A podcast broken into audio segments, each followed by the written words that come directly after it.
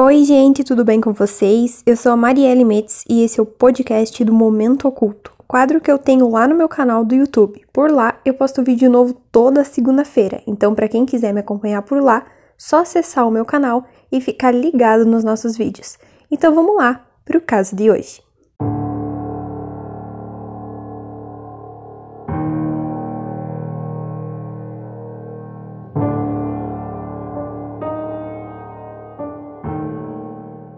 As Ilhas Flannan são um pequeno grupo de ilhas situadas a oeste da Escócia, aproximadamente 32 quilômetros, ou seja, 20 milhas da ilha de Lewis. O farol das Ilhas Flannan é um farol próximo ao ponto mais alto de Ellingmore, que é uma das ilhas híbridas ali exteriores na costa oeste da Escócia. Ele tem 23 metros de altura e foi construído entre 1895 e 1899. Também foram construídas escadas e trilhos de trem para facilitar o transporte de combustível para a luz, que naquela época a parafina era muito utilizada para isso. Então eles utilizavam esses trilhos para transportar as caixas e tudo mais lá para cima no farol. A luz do farol das Ilhas Flannan costumava piscar duas vezes a cada 30 segundos. Em dias de bom tempo era possível enxergar a luz do farol a 20 milhas de distância, embora o arquipélago que fica localizado na Escócia normalmente fosse encoberto pela neblina por causa das condições climáticas ali da região. Bom, no dia 26 de dezembro de 1900, um barco chamado Hesperus, que saiu da Filadélfia, chegou na Ilha do Farol. O capitão do barco era o James Harvey e ele ficou encarregado de transportar o faroleiro Joseph Moore, que iria substituir um dos homens que trabalhavam ali no farol. Nessa época, três faroleiros eram responsáveis por tomar conta do farol. Então eles eram Thomas Marshall, James Ducat e Donald MacArthur. Era algo normal de acontecer porque haviam escalas de trabalho e agora então havia chegado a hora de um faroleiro que estava trabalhando ali ser substituído pelo Joseph Moore que estava chegando de barco.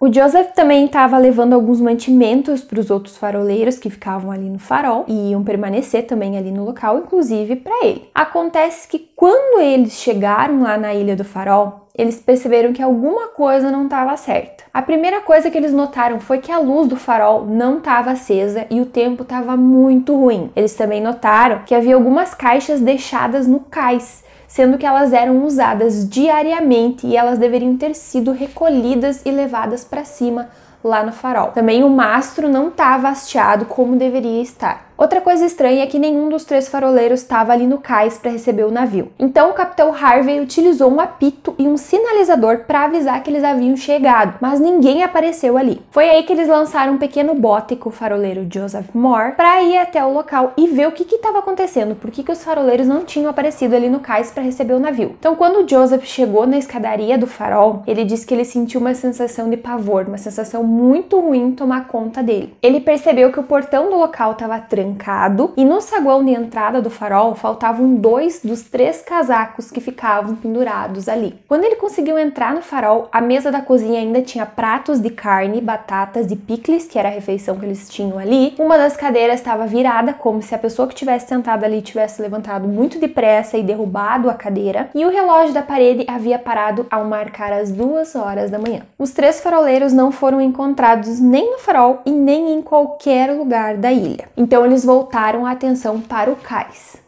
Havia muitos indícios de que uma forte tempestade havia atingido a ilha. Isso porque haviam caixas destruídas, uma das caixas de suprimento foi quebrada e o conteúdo que tinha dentro dela foi espalhado por vários locais ali perto. Apesar de estar a mais de 30 metros acima do nível do mar, as caixas foram arrastadas muito longe. As grades de ferro nas laterais da estrada tinham sido dobradas e retorcidas, e parte da ferrovia foi arrancada do concreto e uma enorme rocha pesada pesando mais de uma tonelada, tinha sido movida do lugar. A grama também havia sido arrancada do topo do penhasco a 60 metros acima do nível do mar. Então, o Joseph mais três marinheiros foram deixados no farol, enquanto o capitão Harvey retornava a Lewis e escrevia também um telegrama presumindo que os três faroleiros haviam caído do penhasco ou se afogado tentando prender um guindaste ou algo assim. A notícia rapidamente se espalhou e a tragédia apareceu no jornal com a seguinte manchete: Desastre nas Ilhas Flannan mais um mistério sem solução.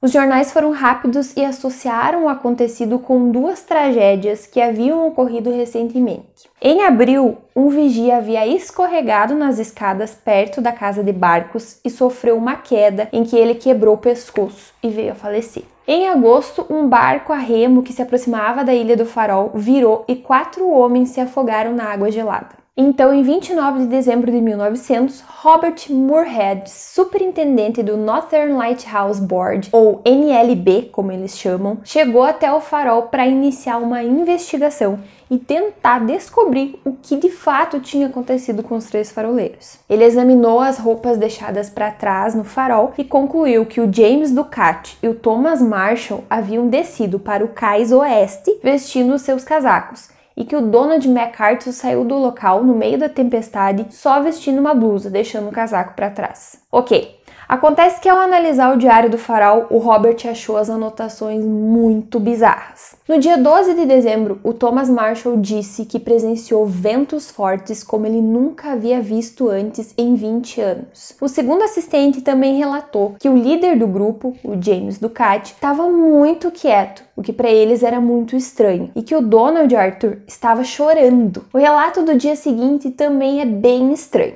Olha só. Nele, o Marshall relatou mais detalhes da tempestade e escreveu que os três estavam morrendo de medo e rezando para que a tempestade passasse logo, mesmo estando a 45 metros acima do nível do mar, em um dos lugares mais seguros da ilha. A parte mais estranha de tudo isso é que, segundo as previsões meteorológicas do local, não houve nenhuma tempestade ali. Nessa região inteira, entre os dias 12, 13 e 14 de dezembro. Na verdade, o tempo estava muito calmo e o forte vendaval só ia atingir o local apenas dois dias depois do relatado no diário. Tudo parece acabar então no dia 15 de dezembro, quando houve o último registro nesse diário. Neles escreveram que a tempestade acabou, o mar era calmo, Deus estava acima de tudo. Então, Robert fez algumas conclusões com base na investigação. Ele observou que quem deixou a luz por último e sem supervisão violou as regras do NLB. Ele também disse que os danos causados à ferrovia e em alguns outros pontos, se não fossem vistos,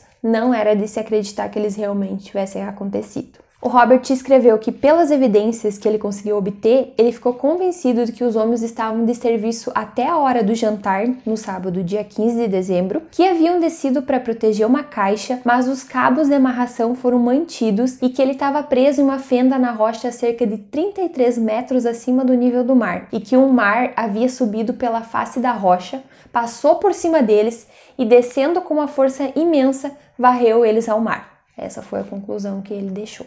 Mas essa explicação jamais deixou as pessoas completamente satisfeitas, principalmente com as lacunas que não foram consideradas, como a falta de corpos, as condições supostamente calmas e a vasta experiência dos faroleiros em casos como esse. Agora vamos às especulações sobre o que havia acontecido com os faroleiros. Nenhum corpo jamais foi encontrado e foram ouvidas histórias como uma serpente marinha ou ave marinha gigante que levou os homens embora. A outra história foi a de que eles haviam arrumado um navio para levar eles embora e começar uma nova vida, porém eles foram sequestrados por espiões estrangeiros. E outra é de que eles encontraram seu destino através da presença malévola de um barco cheio de fantasmas. Outra teoria é que um dos homens, provavelmente Donald MacArthur, assassinou os outros dois faroleiros, jogou seus corpos no mar e depois se jogou do penhasco. Historicamente, as Ilhas Flannan sempre foram famosas por superstições. Dizem que todos os que colocavam os pés na ilha tinham de repetir uma oração a fim de poder deixar o lugar. Do contrário, uma morte terrível aguardava essas pessoas. Há também histórias sinistras sobre fantasmas que atraíam homens para os penhascos e ventos repentinos que lançavam as pessoas no mar gelado. Bom, até aqui a teoria que mais tem cabimento é de que Marshall e Ducati foram arrastados enquanto eles tentavam garantir os suprimentos e equipamentos que estavam no cais. Quando seus colegas não voltaram, o MacArthur saiu para encontrar eles e também morreu na tempestade.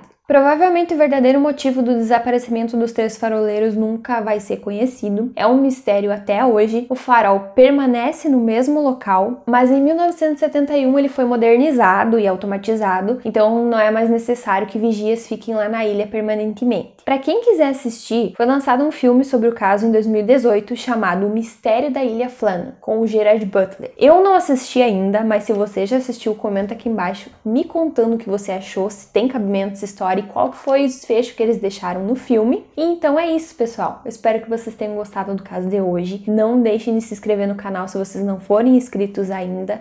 Deixem o like aqui embaixo e até o próximo vídeo do Momento Oculto.